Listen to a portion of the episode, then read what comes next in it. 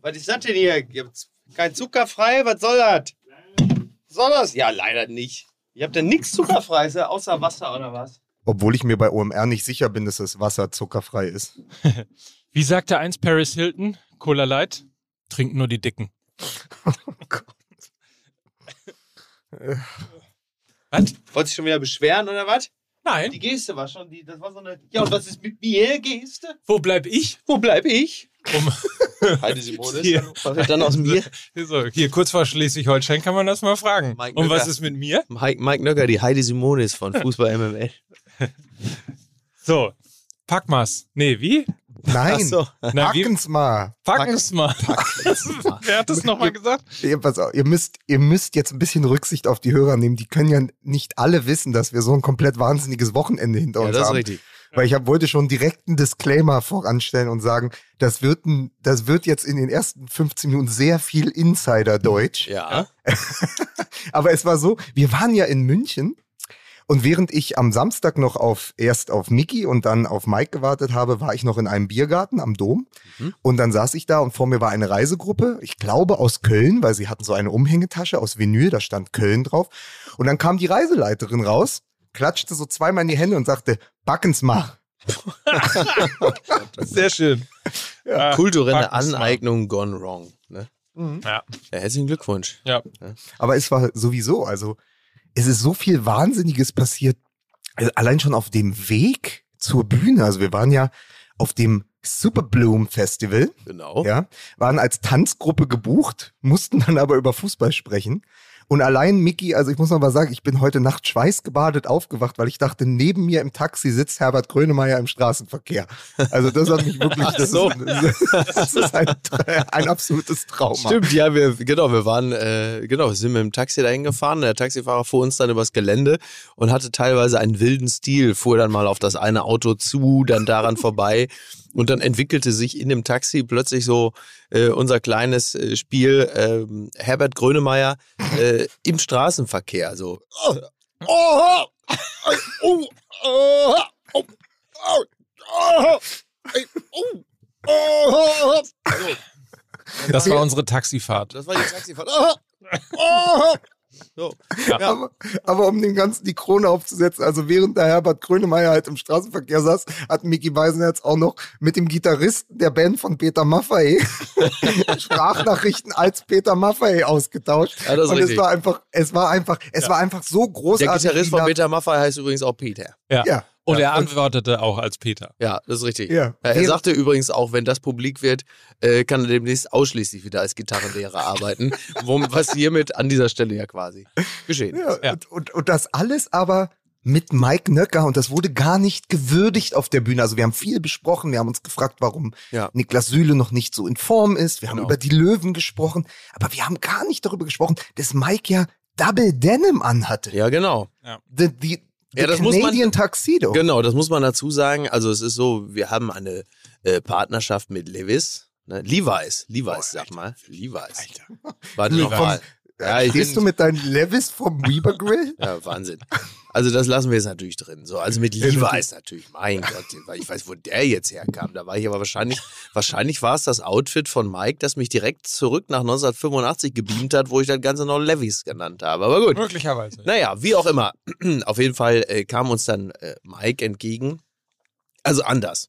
In Deutschland, da wird ja sehr gerne von einer Mitnahmementalität gesprochen.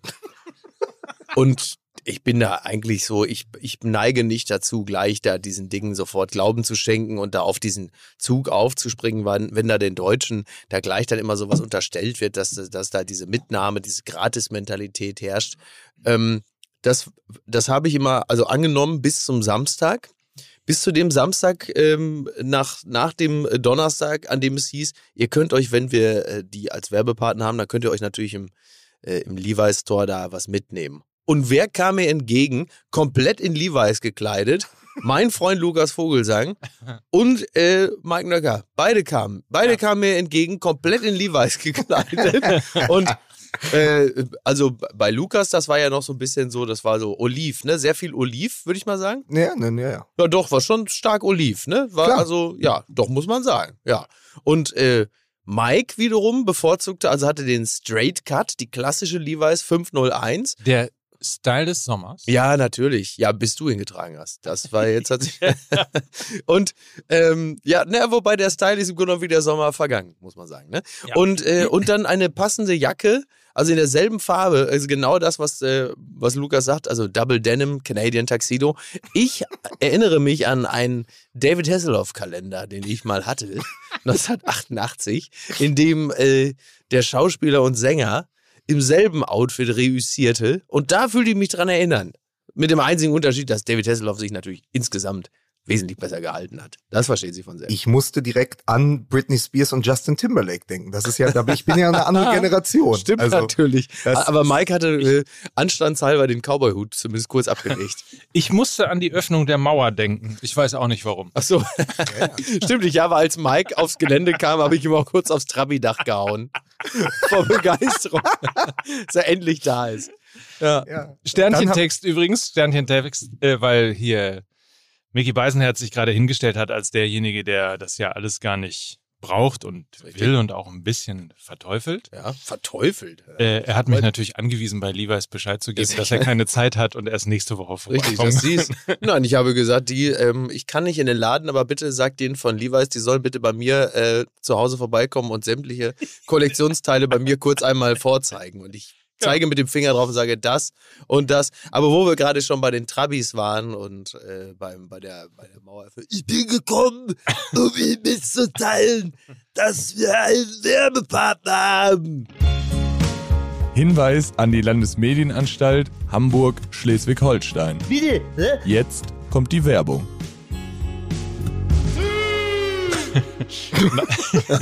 Das ist auch jemand, der sich einen neuen Job suchen muss, so langsam, ne? Ja, ja. also, weil sich ja die Karriere von Cristiano Ronaldo ein bisschen dem Ende entgegenneigt. Ja, das stimmt allerdings. Ne? Und Ah, man möglicherweise Ah. auch, ja, ne, muss er sich ja irgendwann auch einen neuen Job suchen. Und Ja. die Frage ist natürlich auch, weiß er überhaupt, wie das so ritualisiert wird? Also was man eigentlich machen muss, um eine Bewerbung zu schreiben oder wie, wie man eigentlich einen Lebenslauf Das ist aufsetzt. so lustig, als ich das, als du mit Cristiano Ronaldo anfängst und du weißt schon, dass es jetzt vor allen Dingen darum geht, wie schwer es ist, einen Lebenslauf zu erstellen. Und Cristiano Ronaldo sitzt dann so jemandem gegenüber, so einem Werner Kampmann und sagt, so, was bist du denn jetzt mit Kapeike? Was hast du denn vorher gemacht? Wie alt bist du? 40 oder was? Wo bist du jetzt? Was hast du jetzt vor? Wo warst du denn die ganze Zeit? Was steht denn da? Ja. Real hast du gearbeitet? Das ist schon mal gut. Was hast du denn da? Das ist ja nicht paar Jahre bei Real. Was hast du da gemacht? Was im Lager? Oder warst du an der Kasse? Ne? Toll. Sehr, schön, gut. sehr schön. Also Ja. der geneigte MML-Hörer weiß natürlich, es geht um unseren Partner Stepstone.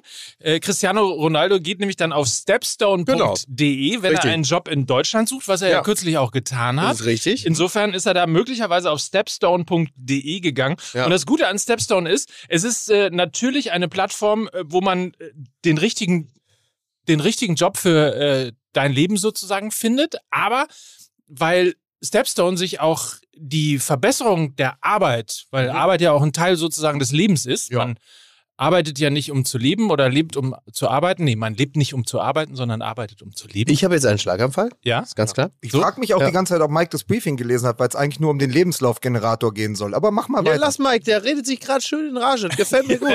Und das bleibt doch alles genau so drin.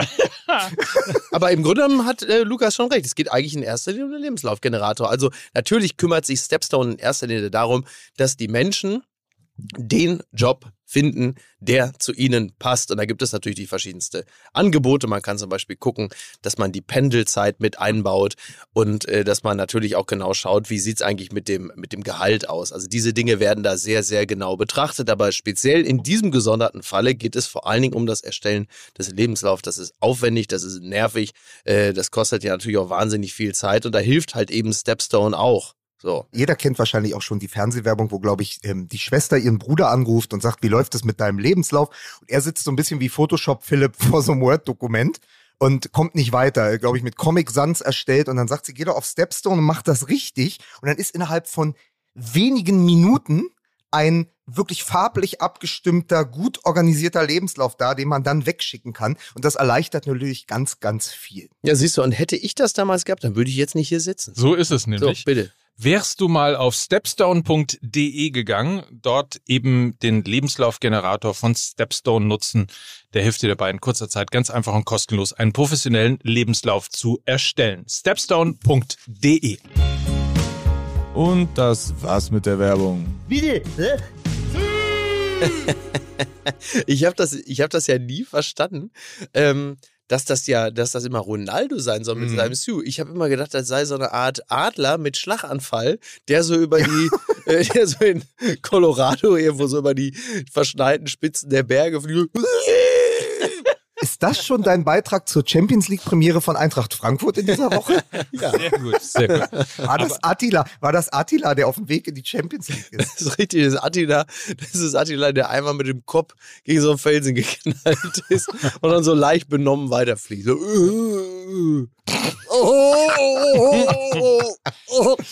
Ihr wisst, was jetzt kommt. Musik bitte.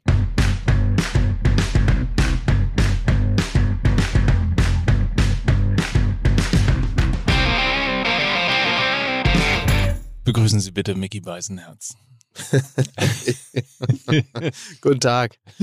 Billy Jeans is not his son. Begrüßen Sie Mike Nocker. Wie heißt du? Hast du einen Nocker? Hast du einen Nocker? Der war international, Mike Knocker. Nocker. Mike Mike Nocker, der irgendwann Ja. an der Bar, äh, des, an der Hotelbar seine Östriche hier. Der, Nöcker dir ein. Ja. Da ist er. Da Ja. ist er. Ja. Und da sehen Sie, und jetzt begrüßen Sie ganz herzlich die Natter. Die Cobra hat die Branke ausgefahren. Lukas Vogelsang, meine Damen und Herren. Hm.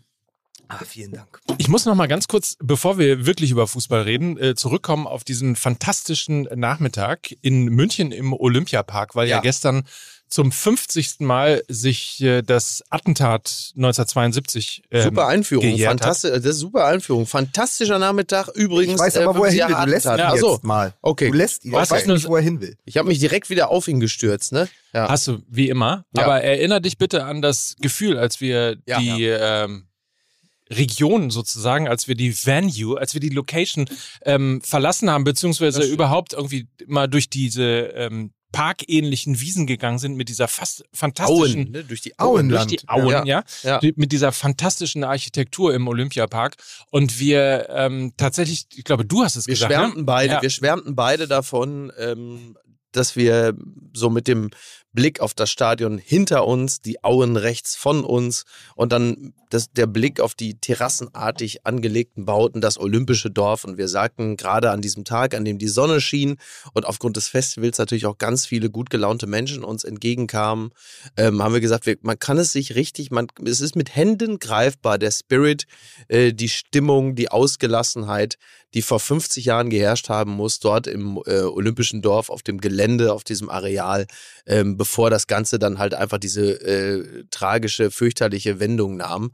Also es war, man kann sich richtig vorstellen. Es Ja. war ganz toll. Also wie, wie ein Sommermärchen, äh, Ja. so ungefähr fühlte sich das an. Man Ja. konnte sich äh, total reinversetzen, wie es damals so gewesen sein muss. Ja. Und als wir beide dann das Gelände verlassen haben, und man muss ja sich einmal im Kopf vorstellen, das war 1972, Deutschland wollte sich ja neu präsentieren. ja. Und nach diesen furchtbaren Spielen 1936 und der danach folgenden äh, logischerweise Nazizeit äh, einfach als offenes, fröhliches, freundliches Ja. Land präsentieren, Ja. ähm, sind wir entlang gekommen, nämlich zum einen am Olympischen Dorf, Ja. dort wo ja das Attentat dann startete, äh, und auch eben an der äh, Gedenkstätte, wo ja schon die Fernsehwagen aufgestellt waren, Stimmt, um genau, ja, ja, für richtig. die gestrige ähm, Zeremonie beziehungsweise die gestrige Gedenkfeier eben dort zu übertragen.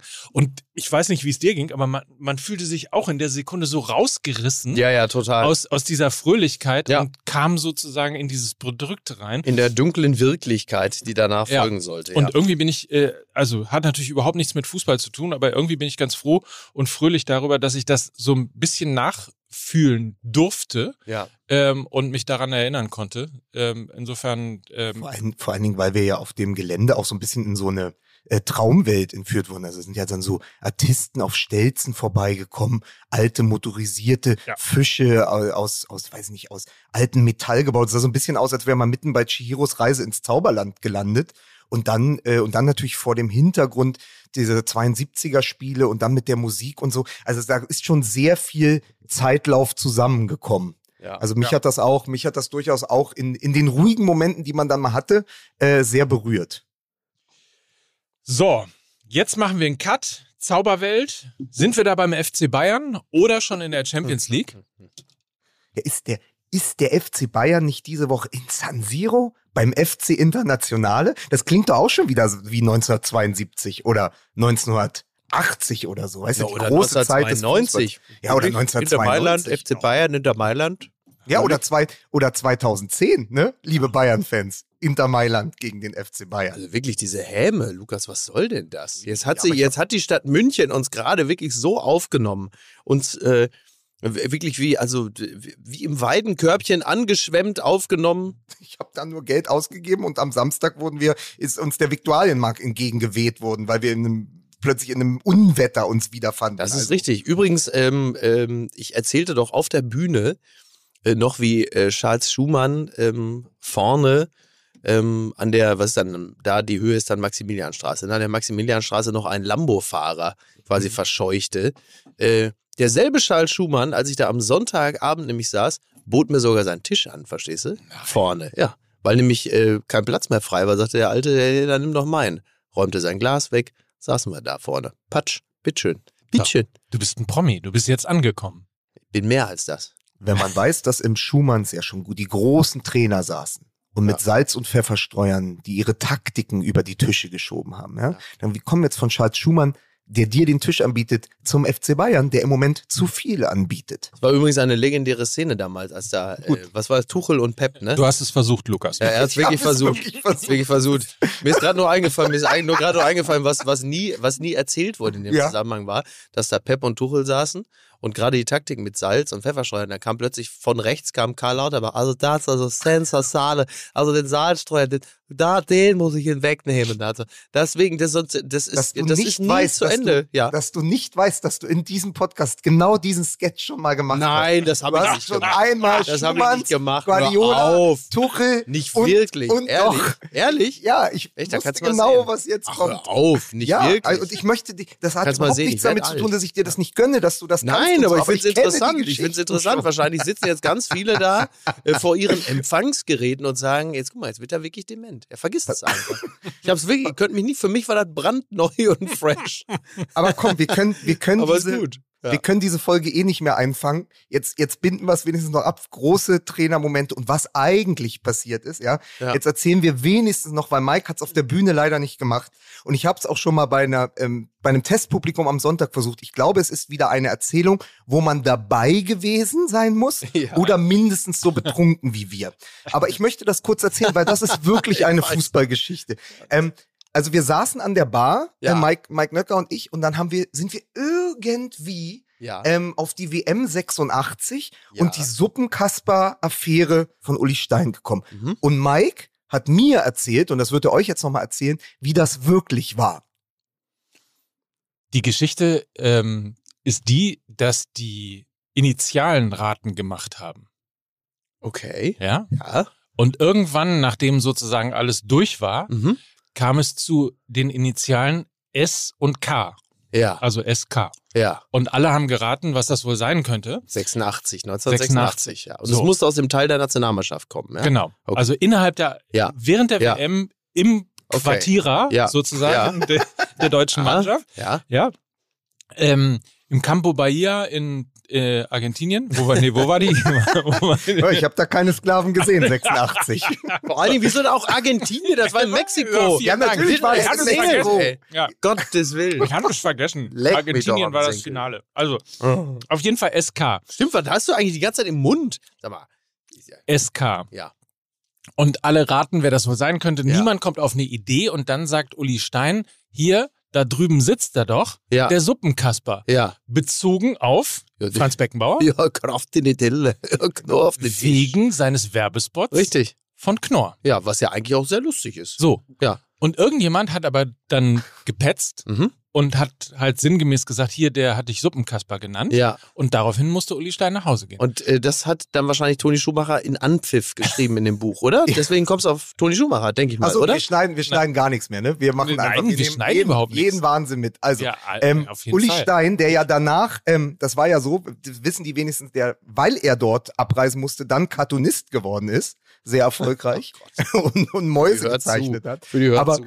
Äh, Nein, aber das genau. ist aber das, aber das genau, also das ist ja insofern nicht uninteressant, als es immer so dargestellt worden ist, als hätte Uli Stein äh, aus einer äh, aus einem Disput mit Beckenbauer heraus ihn dann als Suppenkasser bezeichnet, aber so ist es ja gar nicht. Nein. so, und jetzt, also die auf, Geschichte jetzt, hat mir, hat mir übrigens Uli Stein mal äh, in meine Elf Ja. äh, erzählt. Mhm. Die Sendung, die ich mal bei Sky hatte, bevor ich von Ricardo äh, Basile abgesetzt Was, worden wie, wie habe ich ihn nochmal unlängst geschmäht, Ricardo Basile? Es ist, äh, warte Aber- mal. Was war nochmal, was war noch mal meine Bezeichnung? Als hätte, äh, als hätten Martin de Michelis und was, als sei es ein Kind der Liebe, was Martin de Michelis und Philipp Plein gezeugt hätten? Oder das war der genaue aber Wortlaut? es, ich weiß es irgendwie nicht anders, mehr. aber ist euch ja. was aufgefallen, wo wir gerade schon, beleidigend. wo wir gerade schon beim Initialen raten sind? Ja. Ricardo Basile, RB. Das ist doch kein Zufall. ah. Ach, jetzt So. fällt mir die Schmähung wieder ein. Ich habe gesagt, als hätte ein verrückter Wissenschaftler Martin de Michelis und Jeremy Fragrance gekreuzt. So, ich lege Wert auf die Feststellung. Ich möchte jetzt euch wieder So, zurück aber jetzt kommt Punkt zum Gag. zum Gag. Zum und dann Gag. sag ich, und ihr müsst alle vor, euch vorstellen, stellt euch vor, ihr habt alle fünf Gin Tonic drin. Ja? Das ist wichtig für so, diese dann, Erzählung. dann gucke ich Mike mit großen Augen an und ich, wir wussten es wirklich nicht. Ich sag, ja, wer war denn aber dann SK? Und Mike, wie er es halt so manchmal haut er dann halt einen raus, sagte, na ist doch klar, Stürmer Klinsmann. und ich habe so gelacht, weil im Moment, in dem Moment ging bei mir der absolute Film an. Ich habe nur gedacht, 2019, Klinsmann, Sportbild, wie Konrad Kujau, der späte Konrad Kujau da sitzt und sagt der Sportbild, ich habe hier die Klinsmann-Tagebücher. ja, aber da steht doch SK drauf. Und er hatte einfach kein J mehr und hat deswegen in seiner Werkstatt das S genommen und hat gesagt, ja, Stürmer Klinsmann. Und gut. ich sag dir, ich sag dir, Faking Klinsmann, da ist, dann, da ist der neue Podcast aus der MML-Familie. Wir sind da dran. Für alle, die, die nicht der Boomer-Generation angehören, einfach mal äh, die Hitler-Tagebücher nachlesen Ja. und äh, das FH. ja. Für Wer soll, es denn, wer soll es denn, denn sein? Der Fritze Hitler oder was? ja. Fritze, ja, aber wer war denn jetzt SK? Stefan Kunz oder wer war das Weißt du, denn? wir wissen, wir werden noch mal 86, Wir werden- Bochum, Ah. Stefan Kunz. Bochum. Entschuldige bitte. Das ist jetzt so ein Automatismus, oder? Wann reden wir eigentlich über aktuellen Fußball? Ach so, das ist eine sehr gute Der Idee. jetzt schon ungefähr. Der SC Freiburg ist Tabellenführer. Die Bundesliga ist wieder spannend. Haben wir nicht am dritten Spieltag gesagt, das war's? SF. S. Freiburg. Haben wir nicht am dritten Spieltag gesagt, das war's? ja, ja, das ist richtig. Nee, ich habe sogar am zweiten schon gesagt. Ne? Ja. Nee, am zweiten war ja noch punktgleich Dortmund Stimmt. und äh, ja, aber eigentlich war, ist man ja nach dem Frankfurt-Spiel, hatte man eigentlich ja ohnehin schon die Schnauze voll. Ja. Ne? ja, So, und nach dem dritten Spieltag richtig die Schnauze voll. So, und jetzt stellt man fest, aha, der, ja, ich habe es ja auf der Bühne in München schon gesagt, also Duplizität der äh, Ereignisse, wobei Umkehrung der Verhältnisse, muss man eher sagen. Also äh, der FC Bayern wird jetzt langsam zu Borussia Dortmund, also sehr, sehr viele Chancen, aber sie äh, kommen über ein 1 zu 1 nicht hinaus. Sie spielen schön, sie spielen toll, sie spielen hervorragend, aber sie äh, lassen Punkte. Und äh, Borussia Dortmund äh, sind jetzt plötzlich die, Bu die Duselborussen und gewinnen dann so 1-0 und so. Also die Verpflichtung von Roy Mackay äh, ist nicht mehr weit. Aber äh, Harry muss ja einmal kurz sagen, also dem einzigen, der ja, dem das wirklich gehörig auf den Sack geht, dass die Freiburger nach 22 Jahren, ist es glaube ich, nach 22 Jahren mal wieder Tabellenführer sind nach Ja. einem gesamten Spieltag. Das ist ja immer wichtig. Ne? Genau, Also, ja. Manchmal ist man ja, wenn man das Freitagabend spielt, über hat, Nacht. über Nacht Ja. Tabellenführer. Dann hat man übrigens auch im schlimmsten Fall über Nacht die rote Laterne. So, das gibt es auch auf der, auf, ähm, am anderen Ende der Tabelle.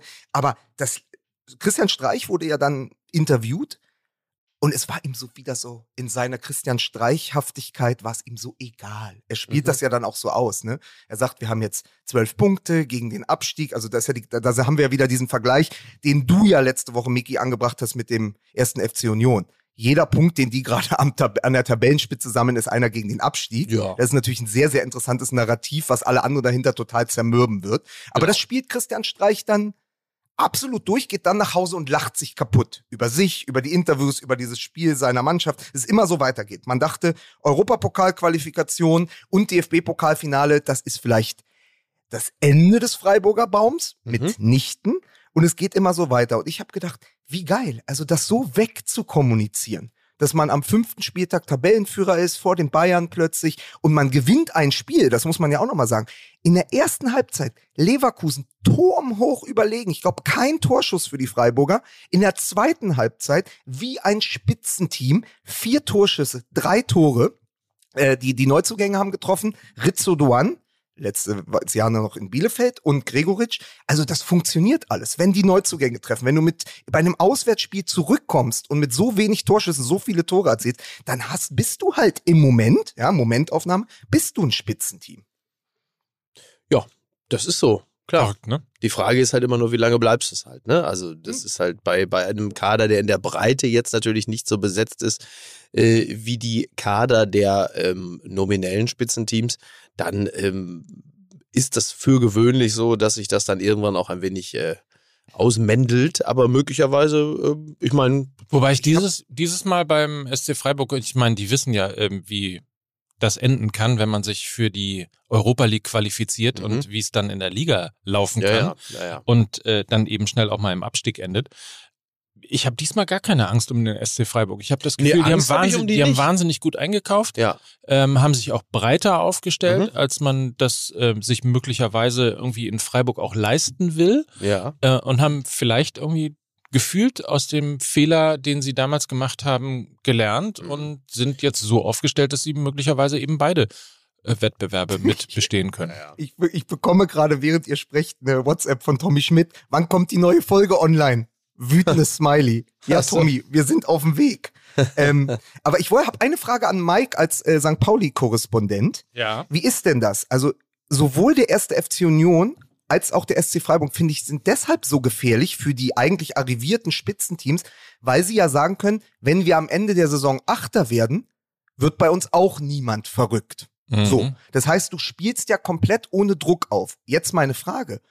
Nun ist es aber schon die zweite respektive dritte Saison, wo es so erfolgreich ist. Wann kippt denn sozusagen die Erwartungshaltung im Umfeld? Also wie lange können die Freiburger wirklich sagen, achter Platz reicht uns und Mhm. Union kann sagen, zehnter Platz reicht uns, wenn man sozusagen die Fans ja Jahr für Jahr verwöhnt. Also verändert sich dann irgendwann die Haltung im Publikum, dass man sagt, naja, komm, ey, die waren letztes Jahr Fünfter, jetzt sind sie nach dem fünften Spieltag irgendwie Erster, respektive Zweiter oder Dritter. Jetzt muss es aber schon auch wieder der Europapokal werden. Mhm. Oder siehst du die Gefahr nicht? Wir sind ja nicht Köln, ne? Also beim FC St. Pauli ist es so, dass nach dieser, ähm, ja leider nicht nach der erfolgreichen Saison, sondern nach dem erfolgreichen Jahr, es war ja dummerweise eine Rückrunde und eine Ja, Hinrunde, dummerweise nicht in einer Saison. Ähm, aber in diesem Jahr 2021, in dem so fantastischer Fußball am Millantor gespielt worden ist, ähm, das geht dann schon relativ schnell, mhm. dass man danach giert und Erfolge will und aufsteigen will. ja. Im Fall vom FC St. Pauli. Ja, und sich jetzt auch schwer tut mit dieser Saison, die möglicherweise nicht so erfolgreich äh, verlaufen wird wie die letzte. Mhm. Also, ja. Wenn du vor zwei oder drei Jahren bei St. Pauli zum Beispiel gesagt hast, man gut, sechster Platz, wir konsolidieren uns erstmal in der zweiten Liga, reicht doch. Und dann spielst du so ein gutes Jahr. Und dann ist plötzlich Platz vier, aber eine Enttäuschung, was vor zwei Jahren noch ein Erfolg gewesen wäre. Es war sogar nur fünf, Ja, glaube ich. ich, Ne? äh, Entschuldigung, dass ich die Tabellenplatzierung des, äh, erst, des äh, FC St. Pauli. Ich hatte es neulich auch falsch gemacht. Ähm, also, ja. Es ist einfach nur so, ich glaube, dass es bei Freiburg und Union nicht passiert, weil die das gut wegmoderieren, aber es ist ja trotzdem so, du bist in Berlin, du hast einmal Finalluft geschnuppert. Mhm. Ja, ist dann schon ein Dritt- oder Drittrunden- oder Achtelfinal aus im DFB-Pokal eine Enttäuschung im nächsten Jahr, weil der Mensch nun mal so ist, weil der Fan nun mal so ist. Der Mensch, das Mensch. Oh, Entschuldigung, das ist, ist wirklich, du darfst mich auch nicht so triggern. Aber man gewöhnt sich einfach. Ja, ich habe da noch so ein bisschen Energie, ist noch Restenergie. Ja. Also nicht Ener also Alkohol, nicht Restalkohol, sondern Restenergie. Da Ah. lege ich Wert drauf. Ja. Nein, der Mensch gewöhnt sich natürlich, wie, wie Lukas richtigerweise sagt, wahnsinnig schnell an den, äh, an den äh, zuletzt höchst erreichten Status quo. Das wird dann zur neuen Normalität. Und wenn dieser Status dann nicht wieder erreicht wird, dann ist sehr schnell äh, die Enttäuschung da. Und äh, man kann äh, bei geistig gesunden Leuten im Verein, wie zum Beispiel bei Union oder bei Freiburg, da mag es so sein, dass man vielleicht so auf Vereinsführungsebene ähm, auch auch nach innen hin sagt, jetzt bleiben wir mal ganz ruhig und das ist eine Ausnahme und man glaubt sich das auch selbst. Aber das Umfeld verändert sich natürlich. Ist ja klar. Also wenn die Leute, also wenn man nicht eine, wenn man nicht ein, ich, ich sage jetzt mal, gesundes Verhältnis zu einer irrationalen Emotion hätte, dann würde man sich ja gar nicht für Fußball begeistern. So, also das heißt, man neigt ja dazu, sich auch von Emotionen davontragen zu lassen, die auf eine gewisse Art und Weise ja eigentlich äh, unerhört sind und sich eigentlich nicht gehören. Sonst wäre man ja auch im komplett falschen Sport. Der erzieht einen ja im Grunde genommen zur Irrationalität, weil du Ja. dich ja auch, weil du dich ja auch mit Leuten identifizierst, mit denen du eigentlich nichts zu tun hast. Also ist äh, das,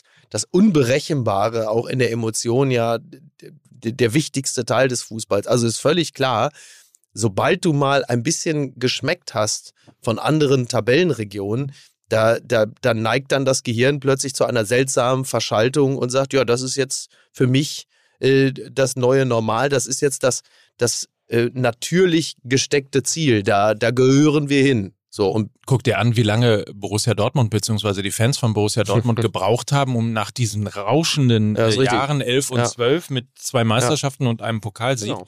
sich Aki Watzke hat zehn Jahre gebraucht, um den Fans das auszutreiben. Ja, genau. Nein, aber sich irgendwo wieder zu finden, also wieder Genau. eine eigene Identität zu haben, äh, unterhalb von Platz 1. Ja.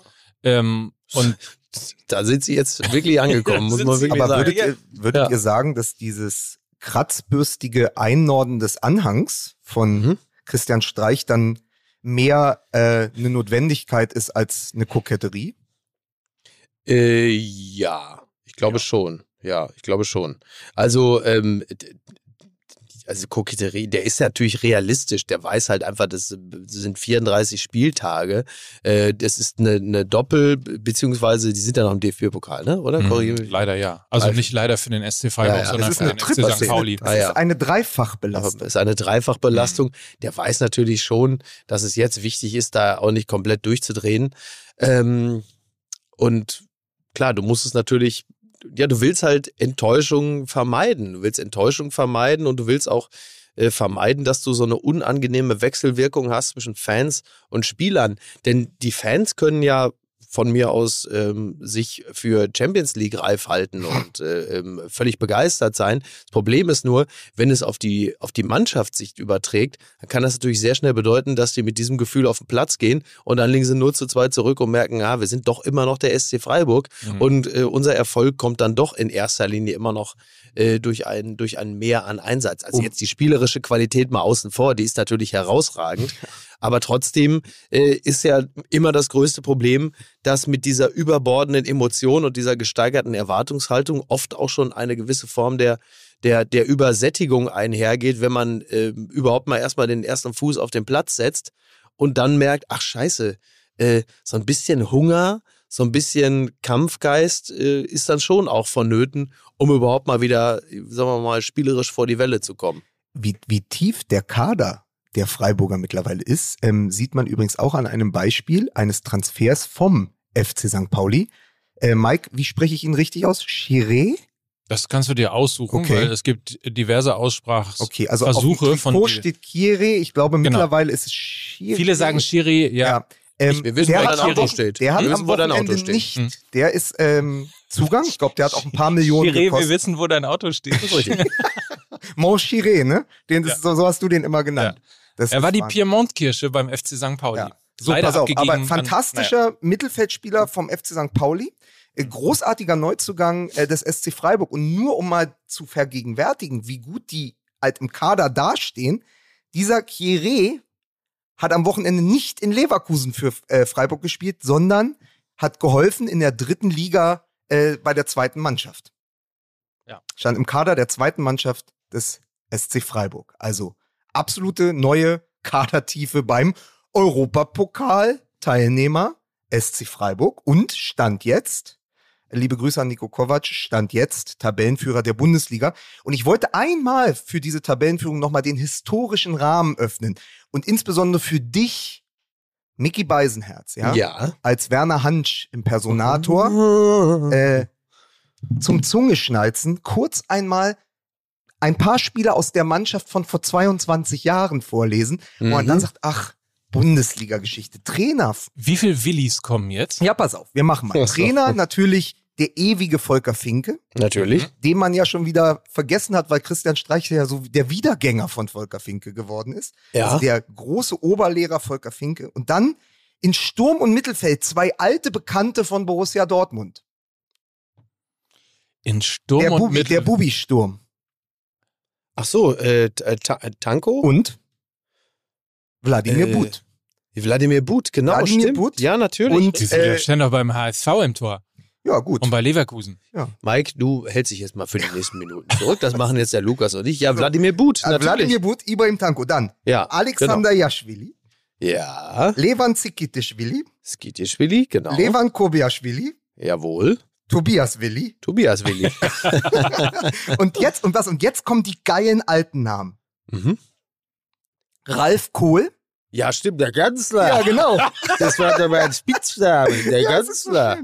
Schön. Das Dann mit Uwe Wassmer, der war schon weg, ne? einer meiner, äh, einer meiner absoluten Lieblingsspieler damals, Subaya Baya. Subaya Baya, Sen- natürlich. Sensationell, so ein bisschen der, äh, der Nachfolger von Rodolfo Esteban Cardoso. Stimmt, das war aber der, der, äh, von, den, äh, von den tunesischen Spielern, ne? Subaya Genau. Baya, genau. Dann Genau. gab's noch Hedi Ben Sleman, den gab's damals auch noch. Aber ich weiß nicht, der war, glaube ich, schon weg oder war, hat er nicht auch bei Gladbach Es gab? Adel Selimi. Adel Selimi, das Genau. war, der war so unglaublich schmal. Genau. So unglaublich, der hat, glaube ich, nur so 43 Kilo gewogen oder Ja. so. Zieh mir Ja. den Ehering über das Handgelenk. Äh, Regis Dorn, jetzt und jetzt wird's geil. Oh. Marco Weishaupt, Ja, dessen natürlich. Sohn ja mittlerweile beim SC Freiburg bei den Ach, Profis mittrainiert. Marco Weishaupt, der hatte so die Frisur wie Nick Carter von den Backstreet Boys, das weiß ich auch noch. Ja. Und, und der ganz junge Sebastian Kehl. Ja, natürlich. Also- genau, richtig. Also wirklich Aber gute Truppe. Bundesliga-Geschichte in einer Mannschaft. Richard Goltz übrigens im Tor. Äh, wurde Ja. dann von Wladimir But verdrängt. ähm, ja, das war diese, diese Geschichte mit äh, Jaschwili, Skitischwili und Kobiaschwili und Tobiaswili. Das, das war ja, äh, man- Sie, Sie haben ja jetzt, glaube ich, gerade, was war das, 30 Jahre ran oder so gefeiert, ne? Mhm. Ähm, 30 ähm, Jahre das, rote Jeansjacke. Mike, da hast du wirklich einen liegen lassen.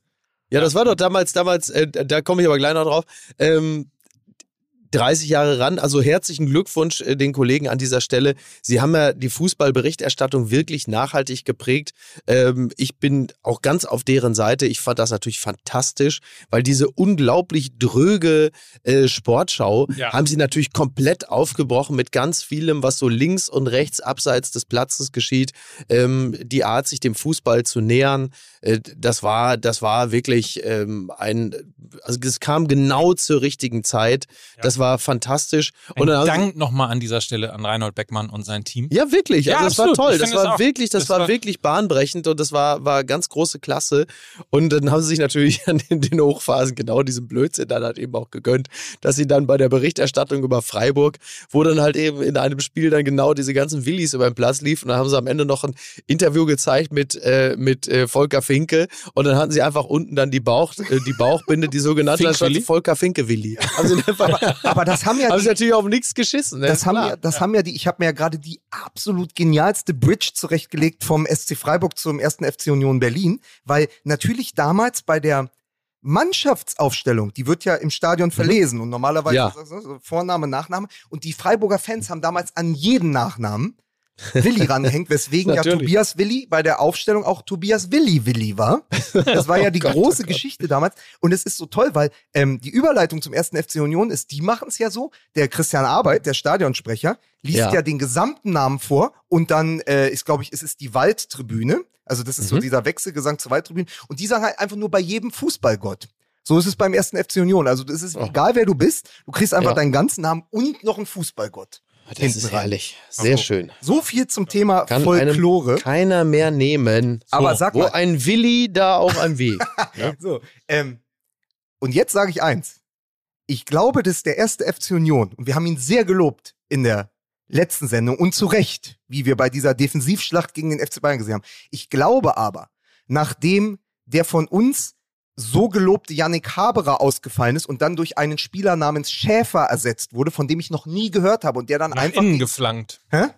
Schäfer nach innen geflankt. Ja, perfekt. Und ähm, Alter, äh, und dann meine Theorie ist, dass der erste FC im Moment auch den Stadionsprecher Christian Arbeit auf die Sechs stellen könnte, weil das Kollektiv so gut funktioniert, dass man das nicht merken würde.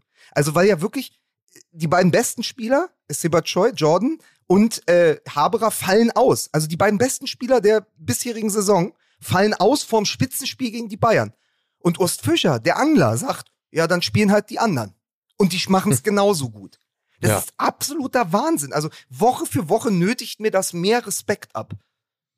Ja, es ist halt die ganz große Psychologie. Ne? Also es ist ja, das ist ja klar, also ich meine, der Erfolg von Jürgen Klopp, da ist er wieder, Mhm. ähm, speist sich natürlich genau daraus. Ne? Psychologie, Ansprache, ähm, Menschenführung. Und genau das macht Urs Fischer natürlich an der Stelle auch. Er lässt einfach von vornherein überhaupt gar keinen Zweifel aufkommen, äh, dass der zweite Anzug fantastisch sitzen wird und äh, bestärkt Spieler, die von sich aus vielleicht sogar erkennen würden, dass sie nicht so gut sind wie die Leute, die in der Stammelf sind. Aber wenn er selber keinen Zweifel daran lässt, dann glauben die es irgendwann auch. Und das ist, äh, das ist halt modernes Coaching. Ich möchte nochmal an dieser Stelle sagen, also nur für alle die, die es nicht geschnallt haben, Schäfer nach innen geflankt, Ja. Kopfball, Abwehr, aus dem Hintergrund müsste Rahn schießen, Rahn schießt, Tor. Vielen Dank.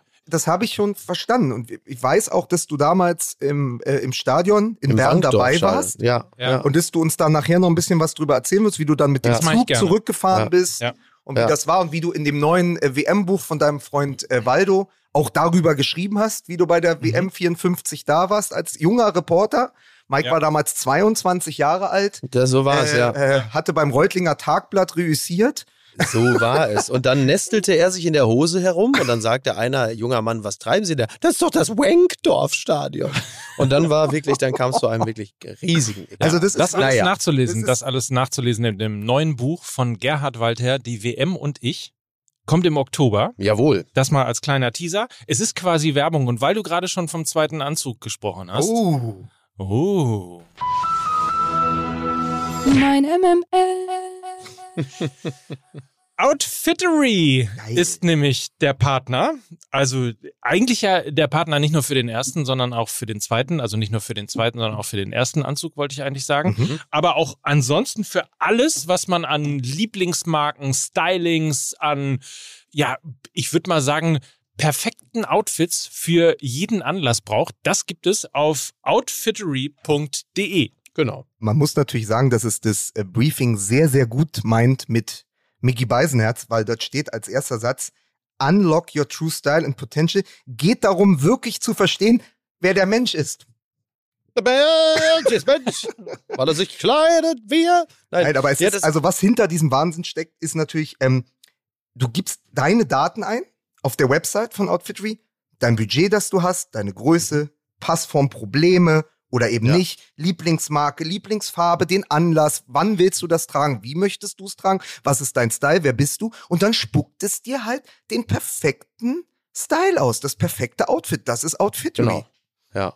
Und, Und, wenn du es halt, wenn du es nicht machst, dann bist du halt Nagelsmann. Aber wenn du es dann halt eben doch, wenn du das wirklich genau dort angehst, Trousers, dann siehst du halt wirklich fantastisch aus. Und das Ding ist, es gibt äh, 150 äh, Stylistinnen und Stylisten bei Outfittery. Das be bedeutet, jeder Kunde, jede Kundin bekommt tatsächlich Ja. einen eigenen Ansprechpartner. Also jetzt Genau. nicht persönlich, aber einen Stylisten, der dir das eben Genau, zusammenstellt. genau. Also das ist im Grunde genommen, äh, was hier passiert, weil es geht ja nicht nur um Anzüge, sondern es geht ja generell um Kleidung. Aber es ist wirklich so the next best thing to Maßanzug. So. Übrigens habe ich mich gerade total geirrt. Natürlich ist der Kontakt zu deiner Stylistin oder deinem Stylisten persönlich. Du kannst sogar mit denen telefonieren. Wahnsinn. Also kannst du kannst Fotos mailen, äh, so. ne, kannst auch Inspo, Inspo-Fotos von Da denke ich gerade noch in dieser, in Ja. dieser kalten Online-Welt, ne? Ja. Da gibt es natürlich irgendwie nur Bots und Chatbots Nee, nee, und, das und ist sonst ja schon sehr Nein, persönlich. Ja, ja. Persönlich. Ich äh, wirklich. Getreu dem Motto, verrate mir, was du magst und ich finde, was du liebst. So. Äh, kleiner Tipp, weil ich kenne ja unser Publikum. Also die Fotos, die ihr äh, schickt oder äh, mailt, da, also äh, wenn's, da geht es um Kleidung. Ne? Also nicht einfach irgendwelche, also wir wissen ja alle, ne, wir wissen, worüber wir reden, also Ja. wir bleiben hier bei Kleidung. Ja? So ist ist wichtig.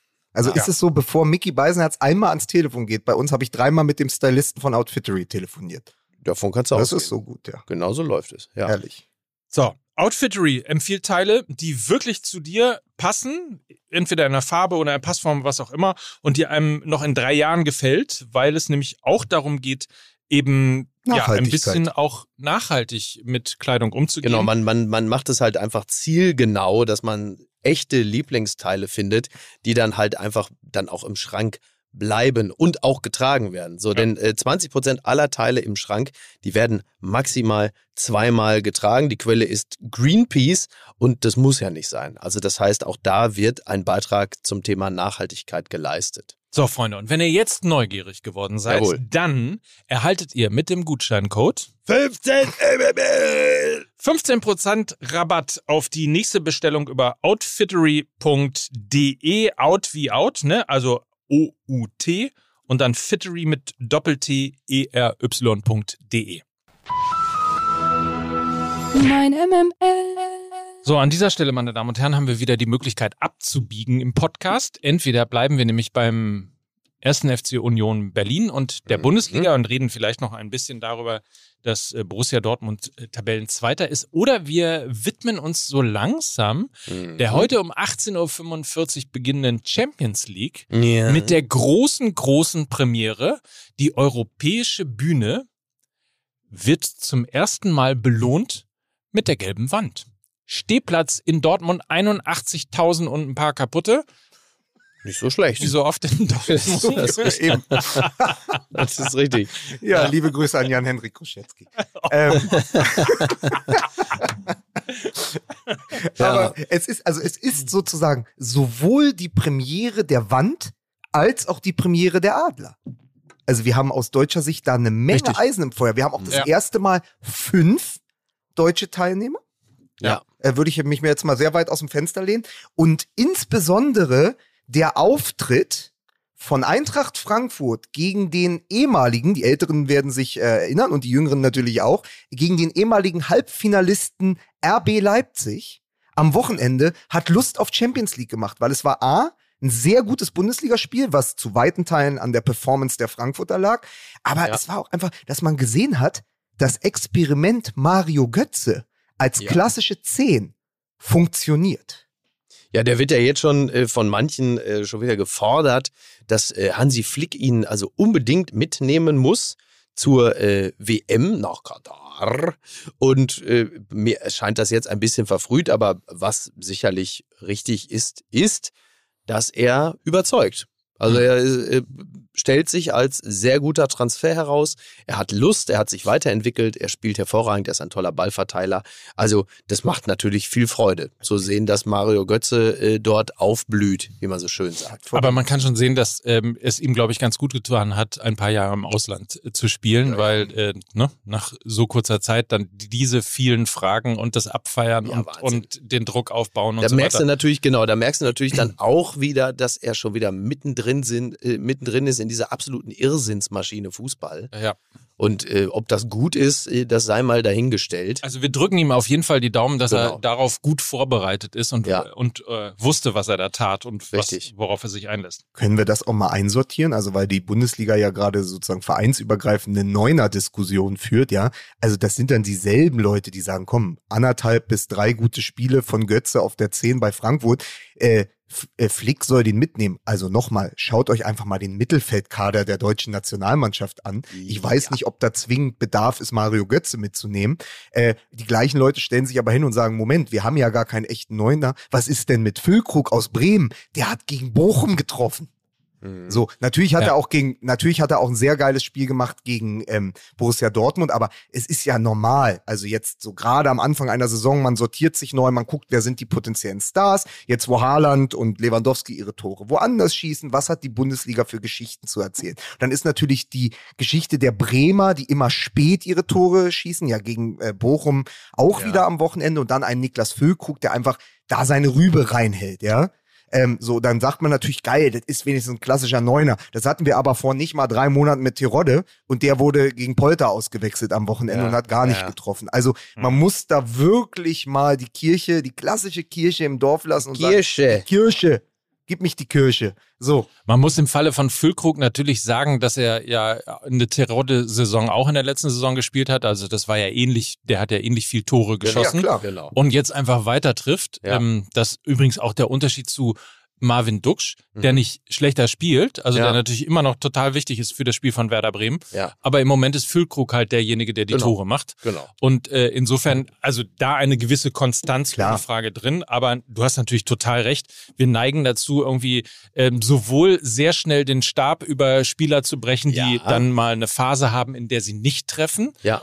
Ähm, Grüße gehen raus an Timo Werner beispielsweise. Mhm. Und ähm, äh, sind dann eben aber auch genauso schnell dabei, äh, eben nach drei guten Spielen zu sagen, so jetzt muss aber irgendwie hier Flick aber auch mal schnallen, dass er den wieder mitnehmen Aber muss. Ja, nur, wäre nur ganz gut. kurz für die Statistik, bevor ich es vergesse, weil äh, Olli Lipinski vom Nachholspiel hat mir das, glaube ich, geschickt. Ähm, Timo Werner und der Vergleich mit Haaland in der Premier League ist fantastisch, weil äh, Haaland hat jetzt in sechs Premier League-Spielen so vier Tore geschossen wie Timo Werner in 56.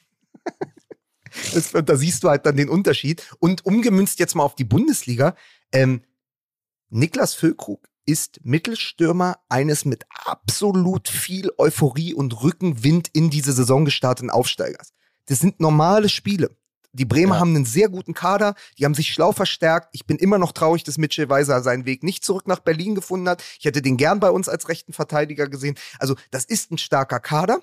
Das ist nicht der gewöhnliche, der herkömmliche Aufsteiger. Und die haben natürlich sehr viel Euphorie und sie spielen das gut und sie machen die äh, späten Tore, weil sie das Spielglück haben. Aber es ist ein großer Unterschied, bei einem Aufsteiger in der Bundesliga in fünf Spielen gut zu performen und dann nach Katar zu fahren, auf einem Länderspiel, auf einem Nationenniveau, auf internationalem Niveau, wo du dann plötzlich auf die, auf die Innenverteidiger aus England, aus der Premier League triffst oder so. Also da muss man Ja. auch wirklich immer mal die Verhältnisse wahren, weil sonst kann ich ja auch sagen, Moment, am Wochenende, Davy Selke, dieser eine Konter, wo er Marco Richter das, den Ball aufgelegt hat. Das war der alte Selke, he's back. Warum nicht Selke als Neun?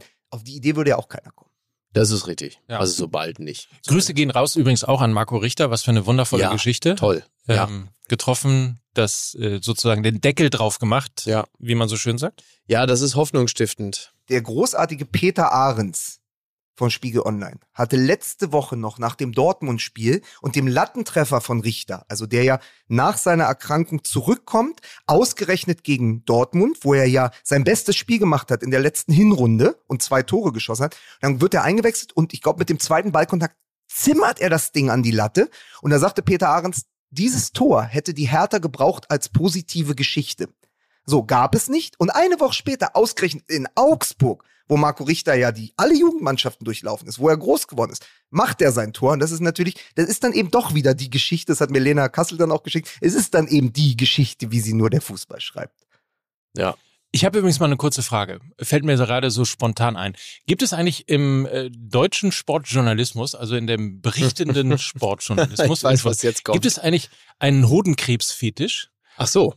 Weil ich das Gefühl habe, das ist eine, also Aller, Richter, es wird immer so sehr darauf rumgeritten, Mhm. dass er nun auch Hodenkrebs hatte. Ne? Also Ja. er war nicht an Krebs erkrankt oder er hatte keine schwere Erkrankung Ja. oder, äh, oder alle wissen ja irgendwann ab einem gewissen Grad auch, welche äh, Erkrankung Aller hatte. Mhm. Ja. Es muss in jeder Geschichte über denjenigen immer stehen. Man hätte ja auch eine Unterleibserkrankung äh, sagen können oder naja, aber es Ja, ist, ist naja. im Moment Also du einfach, meinst, du meinst, das ist so eine, meinst du, dass du, du, du schiebst das auf eine gewisse Testosteronfixierung äh, seitens des äh, Sportjournalismus?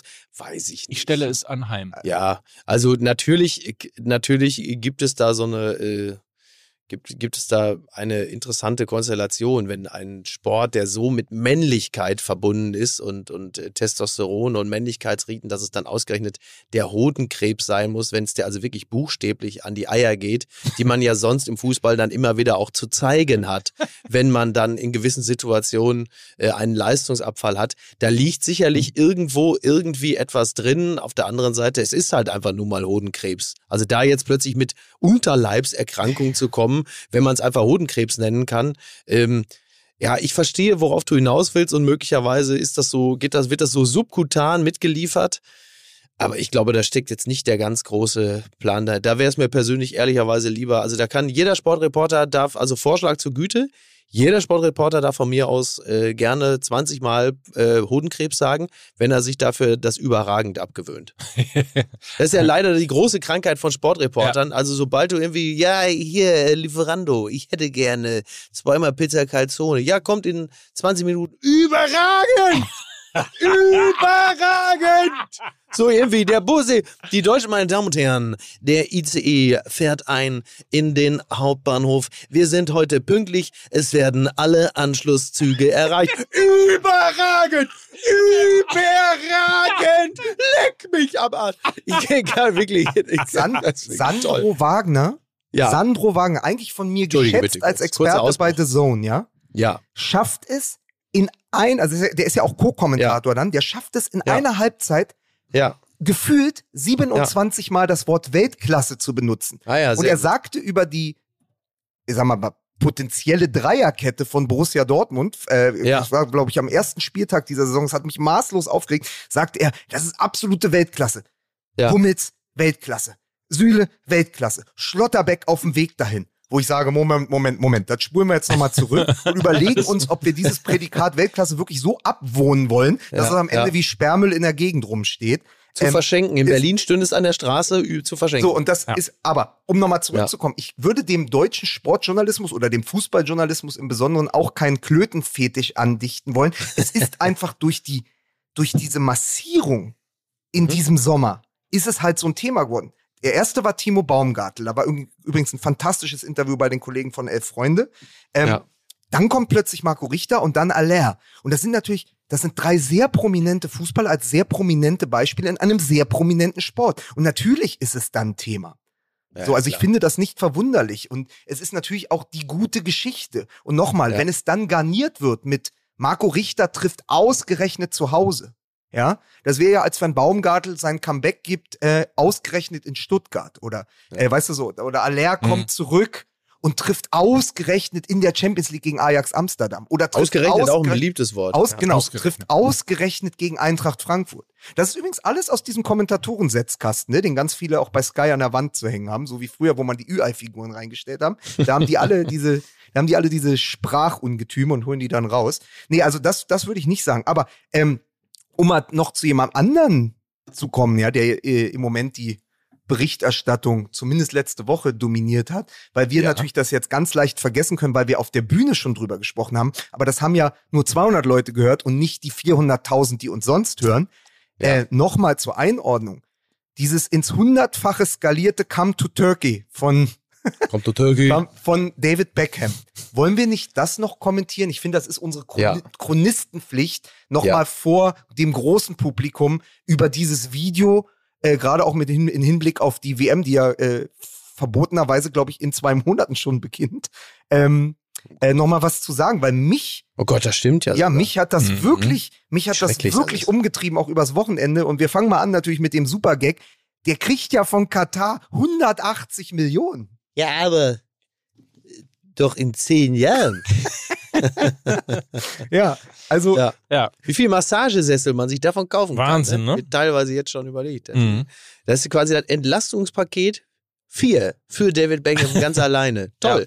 Klasse. ich bekam am Freitag eine, einen Anruf von Welt, Welt N24 und die hat mich gefragt, ob ich dazu was sagen würde, mich ins Studio gefahren. Willst du so ein bisschen der Springerpratzer Ja, also äh, pass auf, es war eigentlich ganz anders. Ich bin natürlich wie immer an der Friedrichstraße lang gelaufen, war gerade bei Dussmann shoppen und dann haben die mich mit dem Mikro angesprochen, haben gesagt, So. wollen Sie auch was dazu sagen? Die wussten So. überhaupt nicht, dass ich einen Fußball-Podcast habe. Wollte gerade sagen. Sehr gut. Aber ähm, auf jeden Fall haben sie mich dann, ich glaube, eine der Fragen äh, dann im, im Fernsehen war, äh, was dann am Ende überwiegt. Also sozusagen unsere Entrüstung und die Kritik oder der Glamour-Faktor. Und es ist, ich finde es sau schwer, weil das wieder in diese Kerbe haut, wo, Micky, das hattest du ja auch schon geschrieben und so. Gucken wir wirklich nicht? Gucken Mhm. wir weg? Freuen wir uns dann doch, David Beckham auf der Harley in der Wüste zu sehen? Also Mhm. was, was, was macht das mit euch? Äh, Es lässt mich relativ kalt, um ehrlich zu sein. Es äh, kümmert mich kaum, weil David Beckham war für mich jetzt nicht der Inbegriff ähm, Was ist denn da draußen los hier? Da ist ja richtig Tumulte. Stimmung da draußen auf dem Flur. Tumulte, tumultartige Szenen. Nein, David Beckham war für mich äh, immer schon ein sehr guter Fußballer. Aber er war jetzt für mich, für mich nie der Inbegriff des Rückgrades im internationalen Fußball. Also hätte jetzt äh, Eric Cantona gesagt, so 180 Millionen ähm, von Katar nehme ich, vielen Dank. Äh, wäre das von Marcus Rashford gekommen, um da mal einen aktuellen Spieler zu nehmen, der jetzt Oder- natürlich Goretzka. oder von Goretzka, genau. Ja. Dann hätte es mich überrascht, dann hätte es mich enttäuscht. Aber bei Beckham ist es mir wurscht. Der Mann ist in erster Linie sowieso äh, für, für Glamour, also schon während seiner Karriere, kippte es ja eh eher in den Bereich Glamour, Public Relations, Showbiz ab. Ist was ich ihm nicht zum menschliche Vorwurf mache. Er ist eine menschliche Litfaßsäule, genau. Ne, macht ja Werbung für, was weiß ich, keine Alles. Ahnung, Uhren, Autos und jetzt halt eben für den Tourismusverband Katar. Ich finde das nicht weiter. Ich finde es, ich, ich, also, wenn ich sage, ich finde es nicht verwerflich, dann ist das ein bisschen sehr salopp gesagt, weil natürlich will niemand von uns äh, Werbung für Katar machen. Also das können wir ja als, äh, als äh, Betreiber eines Fußball-Podcasts ja aus nächster Nähe ja nun beurteilen, dass wir ja selber keinen Bock haben, äh, Werbung für Katar zu machen. So. Und wir, ähm, also Disclaimer, uns wurden noch keine 180 Millionen angeboten. Klammer auf. Warum eigentlich Wann nicht? endlich? Klammer zu. ähm, nein, aber weiß ich nicht. Also ich, es lässt mich kalt. Ich finde es nicht gut, ist klar, versteht sich von selbst. Aber es, ist, es, es geht damit keine Enttäuschung, keine Entzauberung einher. Mein Weltbild hat sich dadurch nicht im geringsten verändert oder verschoben. Ich bin ja Fan, ne? Das ist ja das Blöde daran. Von Beckham? Ja. Ja, ich mag Beckham auch. Also ich mag Beckham auch. Also deswegen bin ich jetzt, ich wende mich jetzt nicht angewidert ab von ihm. Äh, ich, ich finde ihn nach wie vor sympathisch. Das, das ist ja wieder die Ambiguitätstoleranz, die Gleichzeitigkeit der Dinge. Ich kann David Beckham nach wie vor sympathisch finden ähm, und trotzdem äh, ist es für mich äh, kein schöner Move, wo ich sage, es ist nicht gut. Aber äh, bei jemandem, der ja in seiner Karriere und mit all den anderen Werbeverträgen so viel Geld verdient hat, ja, frage ich mich natürlich, warum braucht der noch mal 180 Millionen? Und pass auf. Und ist die Frage nicht, oder besser gesagt, ist nicht das, wofür es ausgegeben wird, am Ende Victoria's Secret? Oh. Mhm. Oh, das ist übrigens ähm, äh, doppelbödiger, als Sie Ja. vielleicht annehmen dürften, meine Damen und Herren, denn da gibt es so einige Gerüchte, die im Gange sind. Ähm, ich sage nur so viel. Also, wenn das stimmen sollte, was teilweise da behauptet, insinuiert und geraunt wird, dann ist es grundsätzlich schon mal nicht verkehrt, wenn einer in der Familie nochmal richtig Geld nach Hause bringt.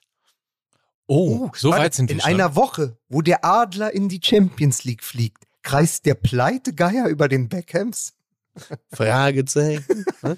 so, bevor ich gleich panisch wieder aufbreche, Mhm. weil ich nämlich noch was zu tun habe. Ähm, wollen wir vielleicht kurz noch darüber reden, dass äh, Holger Badstuber seine Ja. Karriere beendet Ja. hat? Also offiziell hat er jetzt seine, äh, seine Karriere ausverkündet. Mhm. Er hat, glaube ich, zuletzt beim FC Luzern gespielt. Mhm. Er war dann doch jetzt ähm, weitestgehend äh, unter Ausschuss der Öffentlichkeit äh, auf dem Feld. Und als ich das gestern las, wenn ich sage, es hat mich traurig gemacht, ist übertrieben. Aber klar, du, du, du liest natürlich das Statement von Holger Bartstuber, der ähm, paraphrasiert, sich sehr happy zeigt mit dem, was er während seiner Karriere erreicht hat, unter anderem äh, sechsfacher Meister, 2013 Champions League-Sieger.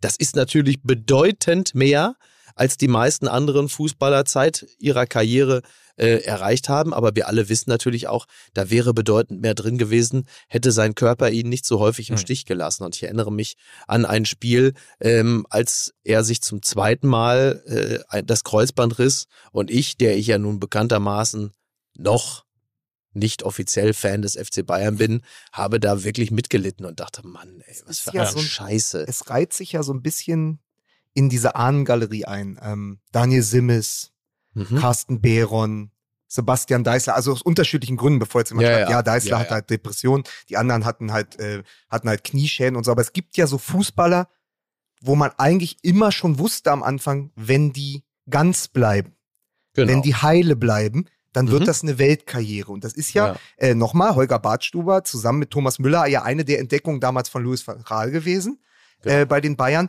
Und man dachte ja immer, Bartstuber hinten, am besten Mhm. neben Boateng oder Hummels, ja, Ja. selbe Generation und Müller vorne, die werden so im Gleichschritt ihre Ja, ja. Karriere begehen. Und gerade finde ich auch in Abgrenzung zu Thomas Müller oder um das in Perspektive zu rücken, Müller hat, glaube ich, äh, jetzt noch irgendwie so 70 Spiele, dann ist er der Bayern-Spieler mit den meisten Einsätzen. Also er wird, wenn er noch zwei Jahre bei den Bayern spielt, wird er, äh, wird er Sepp Meier ablösen. Und Bartstuber beendet seine Karriere in Luzern. Also, Hm. und das sind, Ja, ja. also wenn man das zurückverfolgt als Geschichte, Müller, Bartstuber, ist es ja Wahnsinn, wie unterschiedlich diese Karrieren verlaufen sind. Weil der eine eben äh, diesen Körper, also der ja quasi keine, also Müller hat ja quasi keine Knochen und Muskeln. Das, und der andere ist eben an Knochen und Muskeln gescheitert. Ja, in gewisser Hinsicht stimmt das, ja. Ich habe es heute Morgen im Daily habe ich die traurigste oder das traurigste Karriereende seit Sebastian Deißler genannt. Äh, und auf eine gewisse Art und Weise ist da ja auch was dran. Also Mhm. Ja, ja, natürlich, genau das, absolut. was Lukas gerade beschrieben Ja, hat. Ne? Man ja. hat immer das Gefühl gehabt, dass das wird ein ganz, ganz großer. Mhm. Ähm, und ähm, genau das ist dann eben passiert. Der Körper hat ihn im Stich gelassen. Ähm, Ja, und du, du merkst dann so, wie jemand dann so langsam äh, so, so, äh, wie die Karriere so zurückgebaut wird, ne? So Ja. vom FC Bayern zum VfB Stuttgart, also with all due respect, Ja, ja. aber dann Ja. halt, ne, Bayern, Stuttgart, FC Luzern, das kannst du dann beobachten. Ich musste bei der Gelegenheit auch ein bisschen an den äh, bedauernswerten Morey vom Borussia Dortmund Mhm, denken, ja. äh, dem Elf Freunde ja gerade eben noch den Titel gewidmet hat und diesen langen, langen, beschwerlichen Weg zurück äh, durch diese ähm, vereinsamungsaffine Reha äh, zurück aufs Feld und jetzt ähm, stellt sich heraus, der muss wieder operiert werden, er fällt wieder lange aus. Und ähm, wie gesagt, ich ja nun, bin ja nun wirklich sehr, sehr weit vom Profifußball entfernt, aber man kann sich nur ansatzweise vorstellen, wie bitter das sein muss, mit wie viel Ängsten, also nicht nur mit einer unglaublichen Einsamkeit abseits der Mannschaft man da seine Tage und Monate verbringt, sondern mit wie vielen existenziellen Ängsten das Ganze auch verbunden ist. Ja, ich musste, habe mich gerade erinnert gefühlt und muss, hab's jetzt, hab's jetzt gegoogelt, weil ich äh, es verifizieren wollte. Ich habe mich erinnert gefühlt an ein Spiel vor elf Jahren. Da hat Deutschland gegen die Ukraine gespielt. Es ging am Ende 3-3 aus. Und in meinem Kopf war die Dreierkette Hummels, Boateng und Bartstuber. Und ich habe es jetzt nochmal Mhm. googelt und es stimmt. Diese drei waren die Dreierkette. Und das zeigt ja sozusagen, das zeigt ja 2011, also im Jahr nach der WM in Südafrika. Es ging dann langsam auf die WM in Brasilien zu. Und da war einfach Holger Bartstuber unter Löw ein fester Bestandteil einer Dreierkette Ja, mit der ja. späteren Innenverteidigung der Weltmeister. Also es war ja ein Niveau. Also Bartstuber, Boateng, Hummels. Wir haben sie damals, weil ja dann dieses 3 zu 3 äh, gespielt haben, wir haben das mit dem Elf Freunde Live-Ticker damals ähm, begleitet und sie haben wirklich schlecht ausgesehen zu dritt, Ja. äh, wie auf Schlitsch und wir haben sie dann die Uncool Runnings genannt.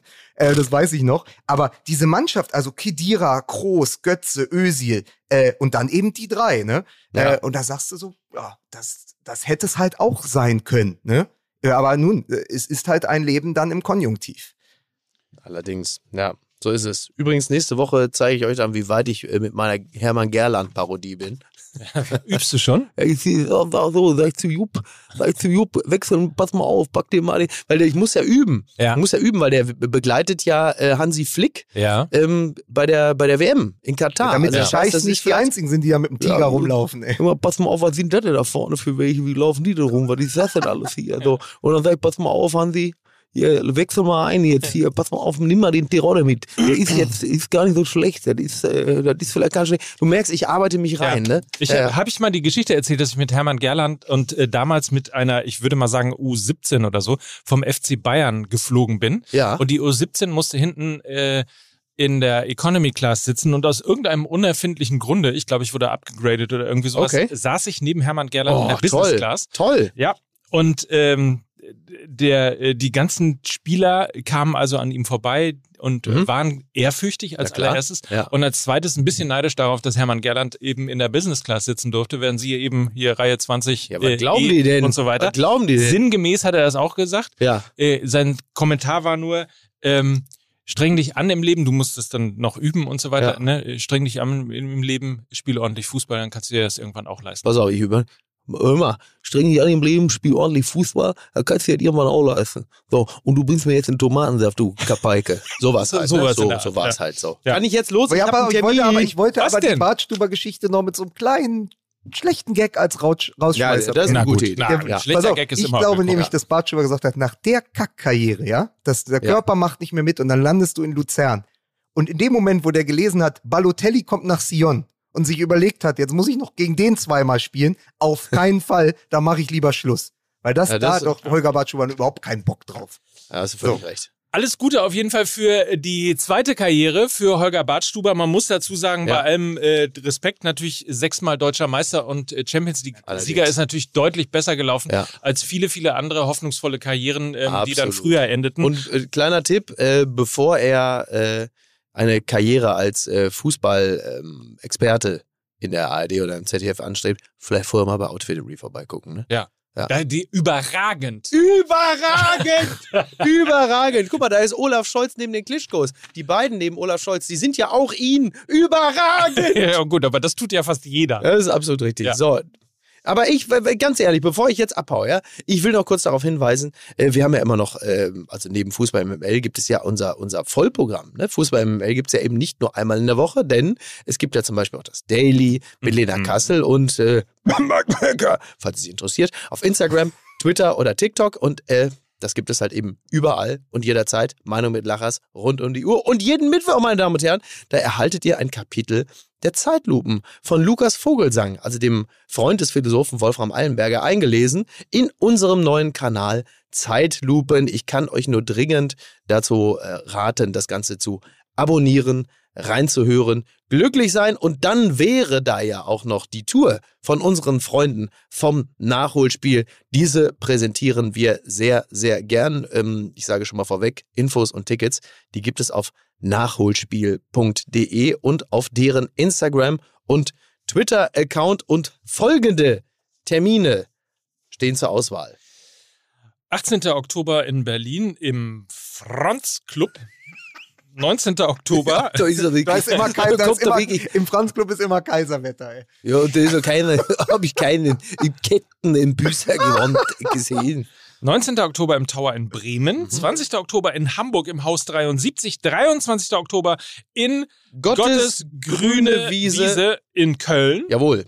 Fantastische Und, äh, Fußballkneipe. am 24. Oktober in München im Stadion an der Schleißheimer Straße. Heimspiel. Auch fantastisch. Da hängt, da hängt der. Teebeutel von Felix Magath an der Wand. Ich sag's nochmal. Stadion an der Schleißheimer Straße, dafür gab's äh, beim Superblumenfestival den meisten Applaus. Ja, ne? Tatsache. Ja, ja. Wir konnten uns wirklich, wir konnten reden, was wir wollten, Alles, Witze alles. machen, wie wir wollten. Absolut. Es war immer so ein bisschen ja und so weiter. Ja, so. Aber als wir einmal Stadion an der Schleißheimer Straße Ja, äh, gesagt ja. haben, da brach im Publikum, ich glaube, es waren übrigens mehr als 200 Zuschauer, aber Ja, äh, vielleicht habe ich auch nur doppelt gesehen, vermutlich. ähm, Es war brach toll. Jubel aus. Ja, war toll. War Ja. wirklich sehr, sehr schön. Sehr schön. So. dass Sie im Olympiapark gewesen sind, am Olympiastadion. Das hat mir doch gefehlt. Zaunkönigehausen, wo es einst kein Adler wagte, ja? Das Sch Scharwenzel da herum, die drei Tenöre. Mein Gott. Aber ich muss schon sagen, das, was ich da geboten habe, ne, das war überragend. Über Mike, Ja. du hast ja leider nicht gezuckt, aber mir macht es gerade wirklich Angst, dass ich weiß, dass die Ukraine gegen Deutschland vor elf Jahren gespielt hat und Bartstuber und Hummels und Boateng waren die Dreierkette. Was ist denn da los? Ja. Was ist denn da los?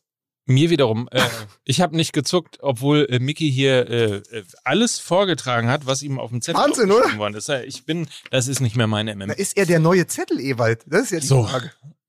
Zettel Mickey. Herrlich. Pass auf, abschließend noch eine Sache. Wir müssen das mit dem Live wieder viel öfter machen. Das stimmt. So. Schreibt uns doch einfach, wo wir mal hinkommen sollen. Komm, wir kommen auch zu euch nach Hause. so, in Herrlich. diesem Sinne, schöne Woche. Macht's gut, ihr Lümmel. Tschüss. Dieser Podcast wird produziert von Podstars bei OMR.